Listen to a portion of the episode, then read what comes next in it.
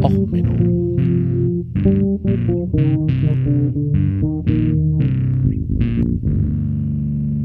Der inkompetente Podcast über Dinge aus Militär, Technik und Computer, die so richtig in die Hose gingen.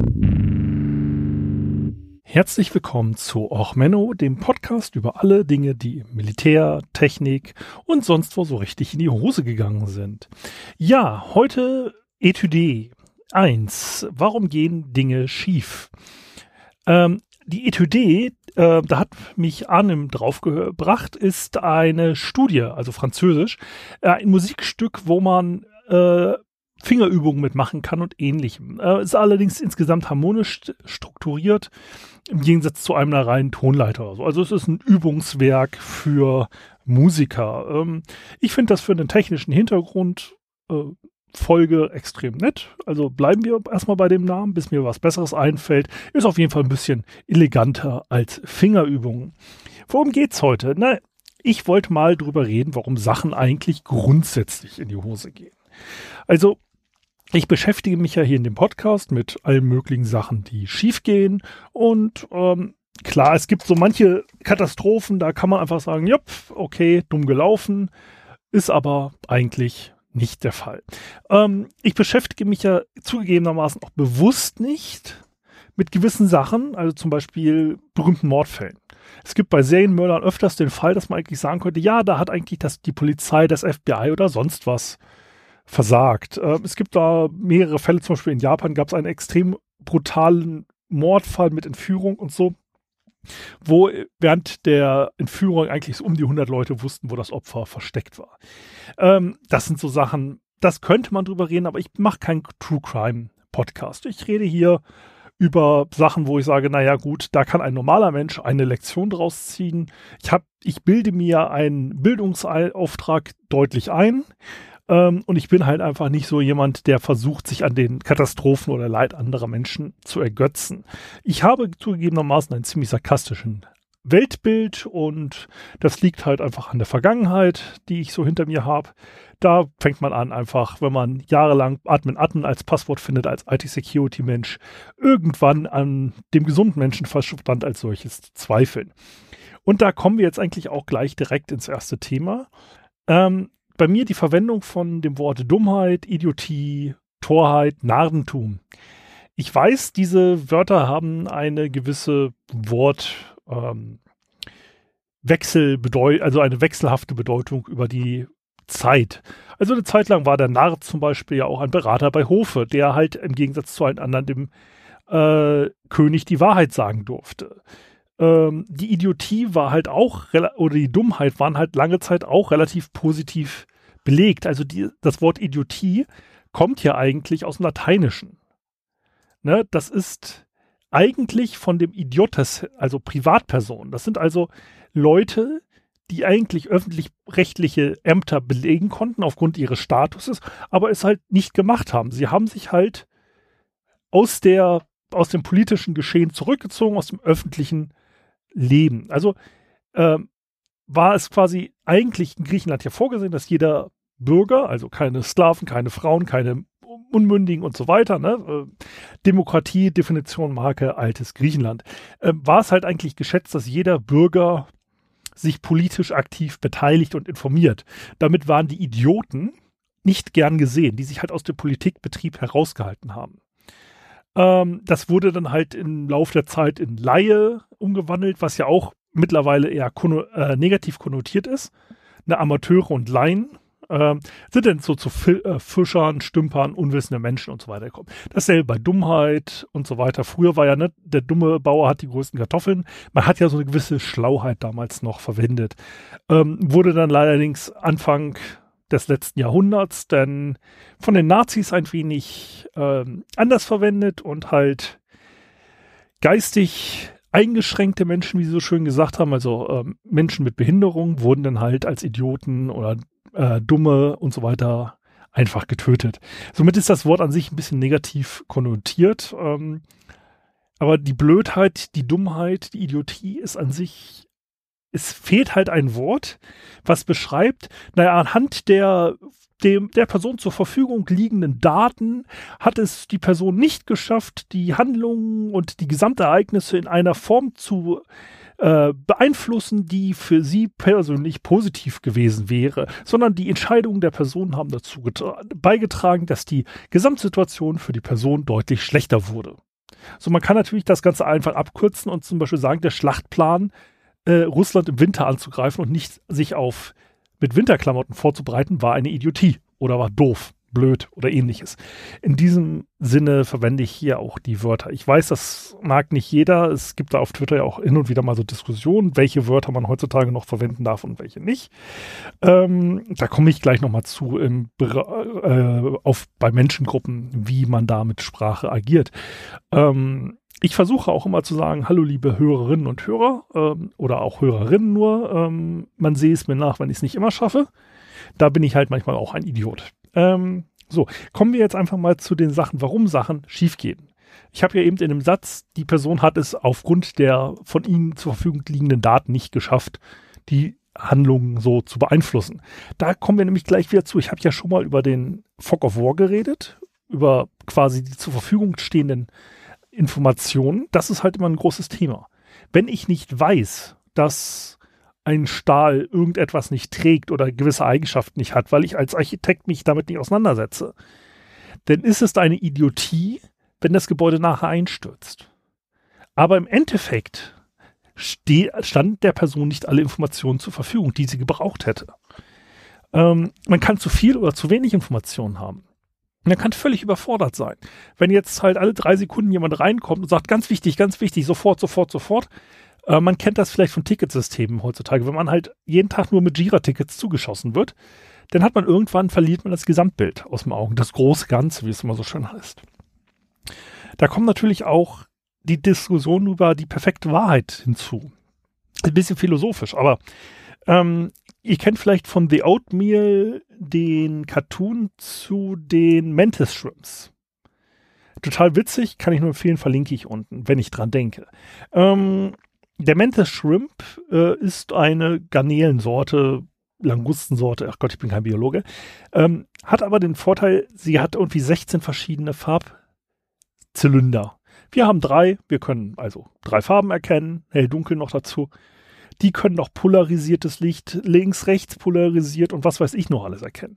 Das heißt, die Wahrheit für so eine Garnele, so ein Krustentier, wird sich für uns völlig anders darstellen.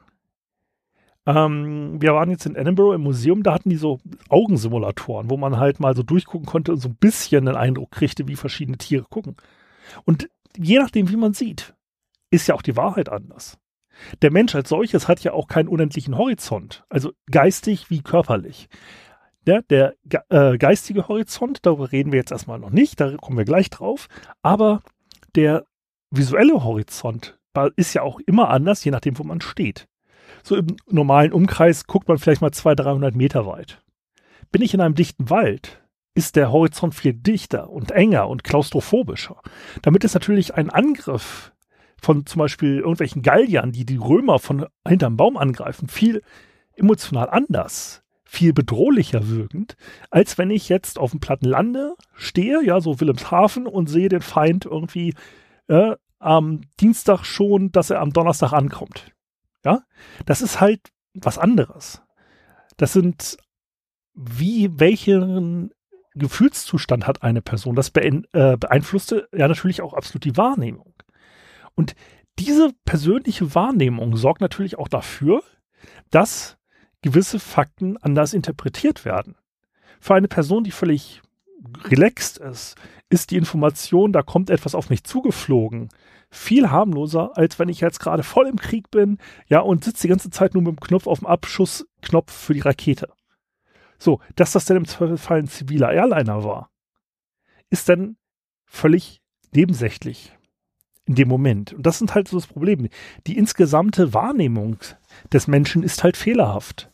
Und wir versuchen sie ja durch Sensorik und so weiter zu erweitern. Aber wenn ich jetzt den Sensoren vertraue, kann ich natürlich, wenn ich jetzt nicht weiß, welche Grenzen so ein Sensor eigentlich hat, ja, wie ist die Fehlerquote? Das lernt man ja in Messtechnik als Ingenieur. Es gibt eine gewisse Fehlerquote bei jedem Sensor. Wenn ich jetzt diesem Sensor blind vertraue, Dann gibt es zum Beispiel jetzt bei Schiffen das sogenannte Geisterschiff. Das Geisterschiff ist das Schiff, wie es die Navigationssensorik, die auf eine moderne Brücke anzeigt. Das sollte nach Möglichkeit mit den Außenmaßen deines Schiffes übereinstimmen. Wenn du jetzt allerdings nur mit dem Sensor anlegst, was du natürlich jetzt an, nach bestem Wissen und Gewissen nicht machen solltest, und das Geisterschiff hat so 10, 15 Meter Versatz, dann kannst du halt knallen. Ja, einfach weil das Sensor trifft und so weiter. Das ist halt auch bei ähm, Flugzeugen natürlich ein Problem, bei Landungen und so weiter. Wenn die rein instrumentell landen, sollte so ein Sensor möglichst präzise sein. Und durch sowas entstehen natürlich Katastrophen. Also Tschernobyl ist ein klassischer Sensorfehler. Ne, ähm, nicht nur natürlich, ja. Also da ist noch mehr dazu gekommen. Aber durch solche nicht richtig Wahrnehmen von Informationen passieren halt Sachen. So, und dann gibt es natürlich noch die, das Problem, dass die Kultur, in der wir uns befinden, natürlich auch die eigene Perspektive ähm, beeinflusst. Also ähm, ist zum Beispiel die Sache, dass man jetzt zum Beispiel Kriegsgefangene je nach Kultur anders behandelt wurden. So, dadurch sind Kriege brutaler oder weniger brutal. Ja, Kriege unter Nachbarn sind tendenziell zum Beispiel weniger brutal. Also wenn man sich denselben Kulturraum angehört als solches, tendenziell als verschiedene Kulturräume, weil man dann halt den Ungläubigen leichter umbringt als den anderen wahren Christen. Gut, wenn es dann wieder um einzelne Feinheiten der Kultur gibt, geht es natürlich dann auch wieder in schönste Religionskriege, ne, äh, die äh, verschiedenen Moslemgruppen untereinander, verschiedenen Christengruppen untereinander. Sind ja wunderbare Geschichten. Also zum Beispiel auch die Geburtskirche Christi ist mal was für eine Ochmenno-Folge, wo ja dann irgendwie 14 verschiedene christliche Religionsgruppen zusammenleben, sich gegenseitig regelmäßig die Köpfe einhauen und so, dass dann seit mehreren Jahrhundert Jahren äh, ein Moslem mittlerweile den Schlüssel zu der Kirche hält. Also als äh, Hausmeister, weil es man einfach einem Christen nicht anvertrauen kann. Ähm, solche kulturgeschichtlichen Sachen prägen natürlich auch die eigene Wahrnehmung. Ja, wenn ich kulturell darauf geprägt bin, dass Frauen nichts wert sind, dann werde ich im Zweifelsfall die Warnung meiner Ehefrau, dass das, was ich jetzt gerade im Haushalt mache, doof ist, äh, vielleicht einfach ignorieren. Ähm, wenn ich kulturell darauf geprägt bin, die Farbe Rot nicht zu mögen, aggressiv zu werden oder ähnliches, dann kann halt eine gewisse Signalwirkung eines Signals falsch verstanden werden. Ähm, all solche Nuancen können natürlich zu einem Unglück führen.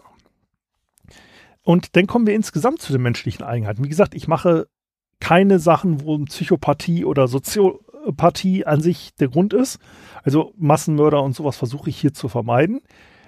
Ähm, ich versuche ja hier in den Folgen nur Sachen zu machen, die schiefgegangen sind. Also ein General, der möglichst effizient und brutal den Feind tötet, ist an sich kein Thema für diesen Podcast. Ein General, der es hinkriegt, möglichst effizient und brutal seine eigenen Truppen zu töten, ähm, dann haben wir wieder ein Thema, weil es geht ja hier um Sachen, die schiefgehen. Und da sind wir hier bei der ersten Sache, die man zum Beispiel in der IT-Sicherheit lernt. Faulheit versus Inkompetenz versus Bösartigkeit ne, wenn man in die IT-Security kommt, dann ist das Erste, was man immer so sieht, ah, das hat einer aus Böswilligkeit gemacht. Da hat einer bewusst gegen irgendwelche Regeln verstoßen. Ja, der macht das nur, um mich persönlich zu ärgern. Der ist hinter mir her. Ja, mein Chef hat den Urlaubsantrag wirklich nur nicht beantwortet, weil er mich nicht mag. Die wahrscheinlichere Antwort auf das ist halt eigentlich entweder Faulheit oder Inkompetenz. Menschen, tendieren dazu, extrem faul zu sein. Also als Gesamtheit der Menschheit betrachtet. Ihr selber seid natürlich ein mustersames Beispiel der äh, Arbeitsamigkeit. Ja, meine Hörerinnen sind natürlich absolut so fleißig wie die letzten Bienen. Ähm, natürlich nicht im Winter, ne? nur Sommerbienen. Ähm, Im Winter neigen die Bienen auch eher zu Faulheit. Ähm, aber insgesamt ist es halt so, dass der Mensch einfach für eine Stunde äh, Menge X bezahlt wird und sitzt dann halt bei Arbeit. So ein durchschnittlicher Arbeiter ist nicht unbedingt sonderlich motiviert, den besten Job zu machen, sondern nur den Job, für den er bezahlt wird. Denn ist natürlich ein Arbeitgeber nicht unbedingt motiviert, möglichst viel Geld in seine Arbeiter zu stecken.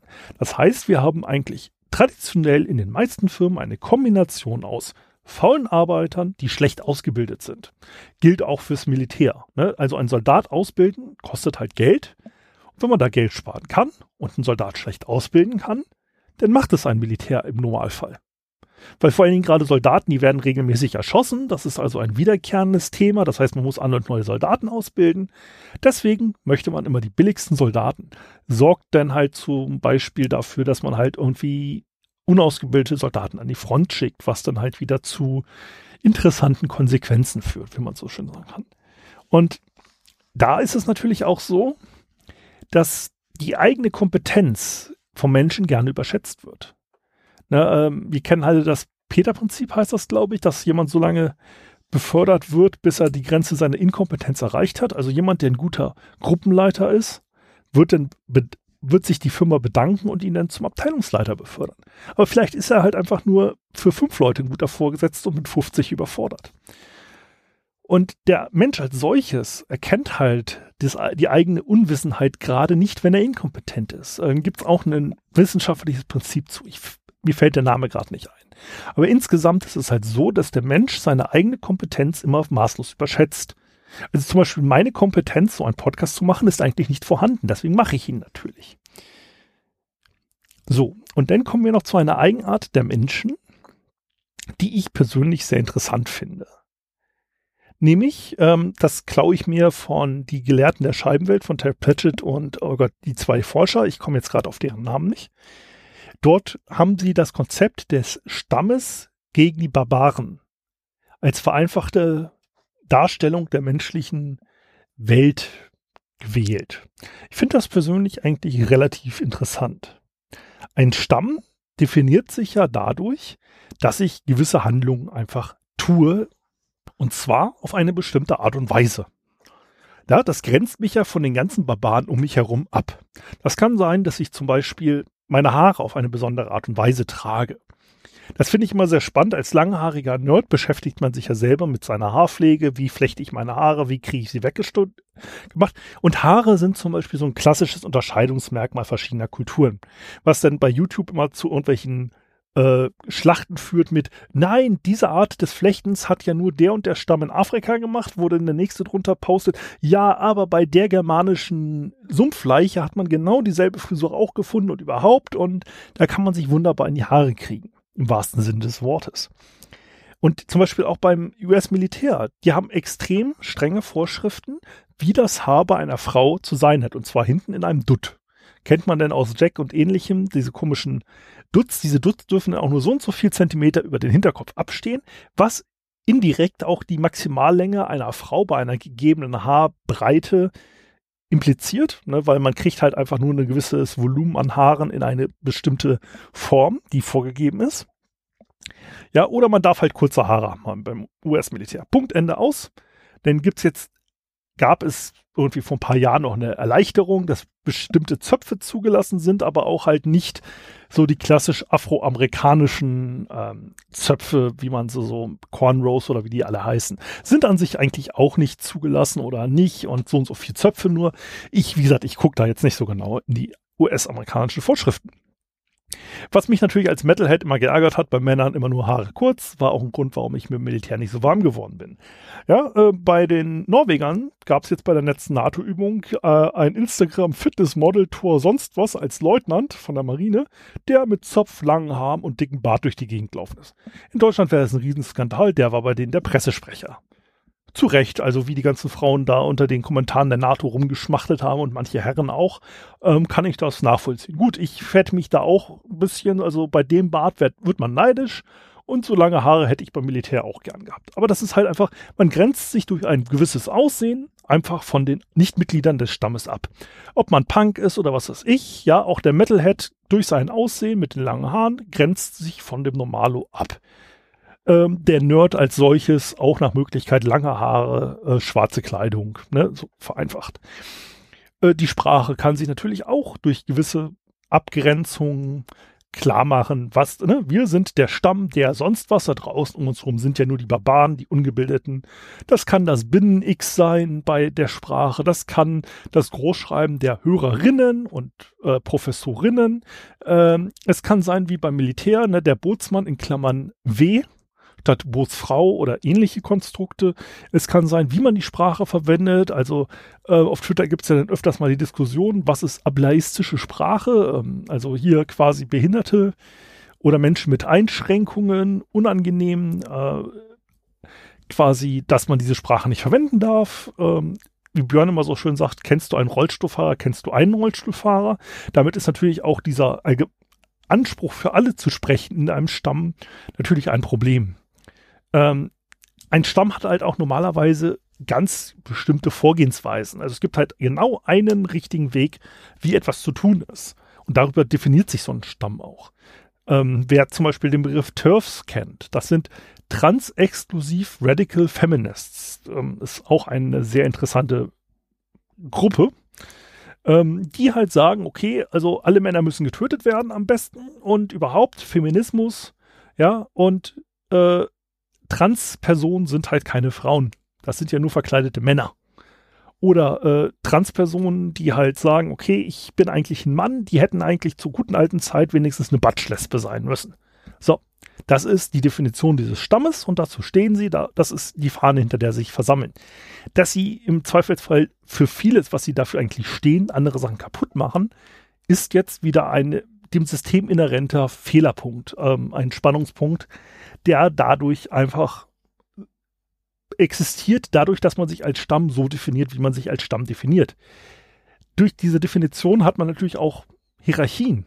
Ja, man hat den Stammesoberhaupt, man hat den Medizinmann zum Beispiel, ja, und der Medizinmann hat halt alle, oder ja, man hat den König, man hat den Priester, also es ist ja dasselbe Prinzip.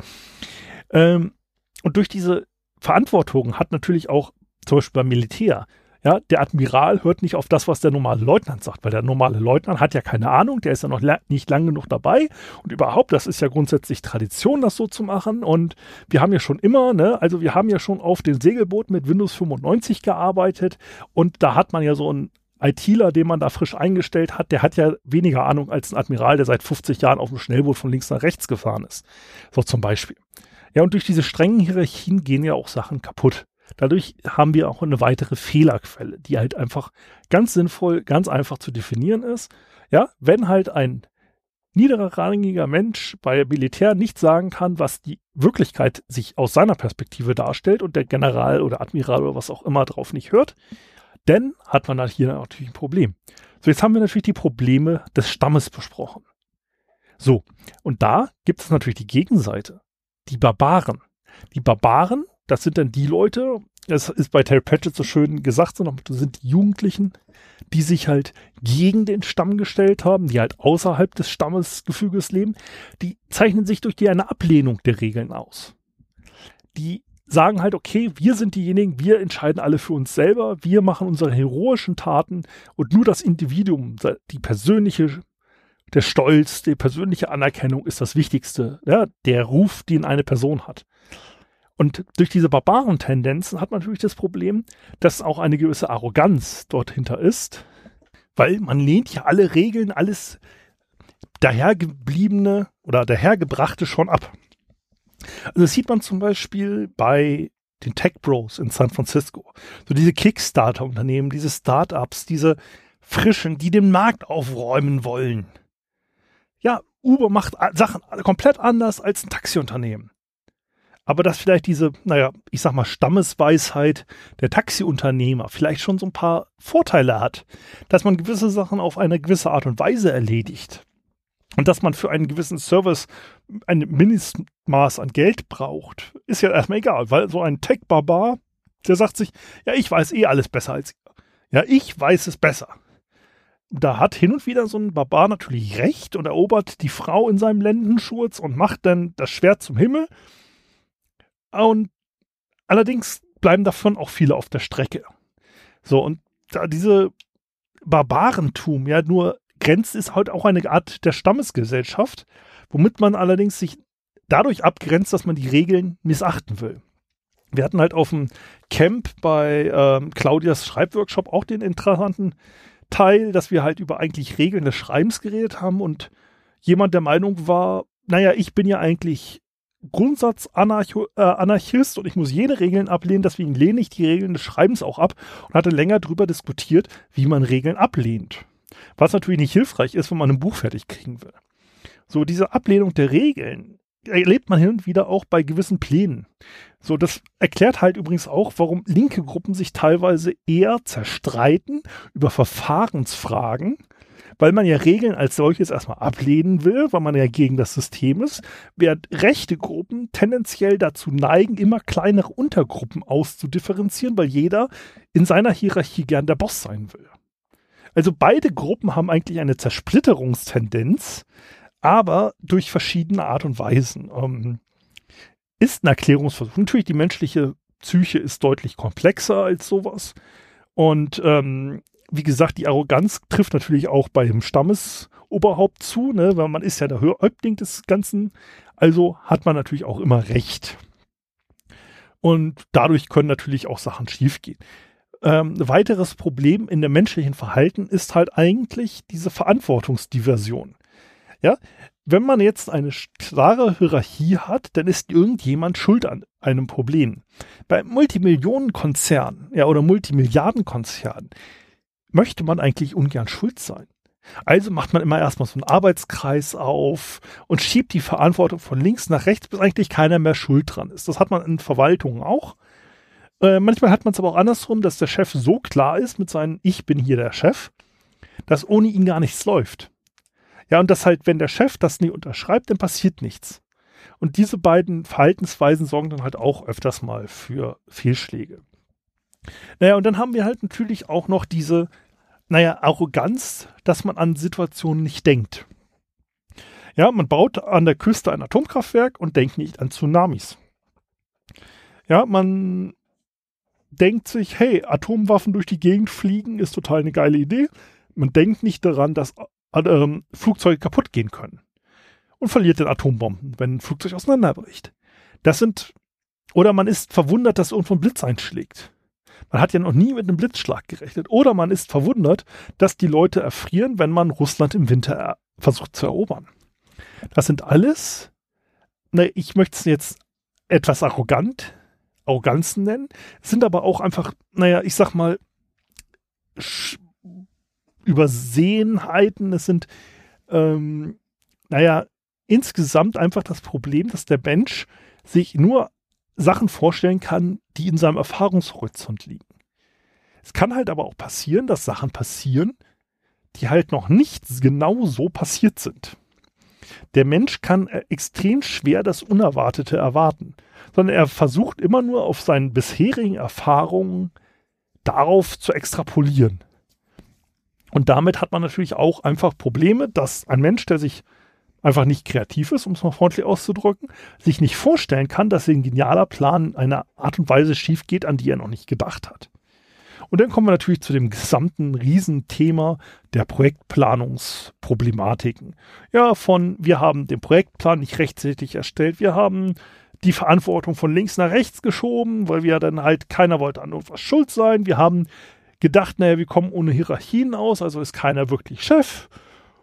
Ja, und dann haben wir auch keine Pufferzeit eingebaut und eingeplant, weil Puffer ist ja eigentlich nur was für die Schwachen und wir sind ja hier der äh, Stamm der True Planer, ja, wir sind ja, alle anderen sind ja nur Poser, wir sind ja die wahren, wahren Planer.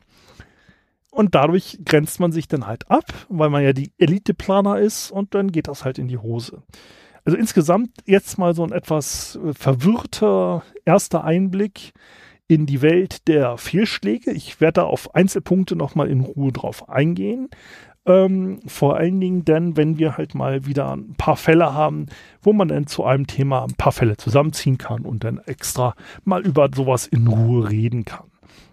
Aber soweit erstmal ein erster Überblick über die Grundsätze, warum Sachen in die Hose gehen. Ich bedanke mich für eure Aufmerksamkeit und wünsche euch erstmal eine schöne Woche. Bis zum nächsten Mal, euer Sven.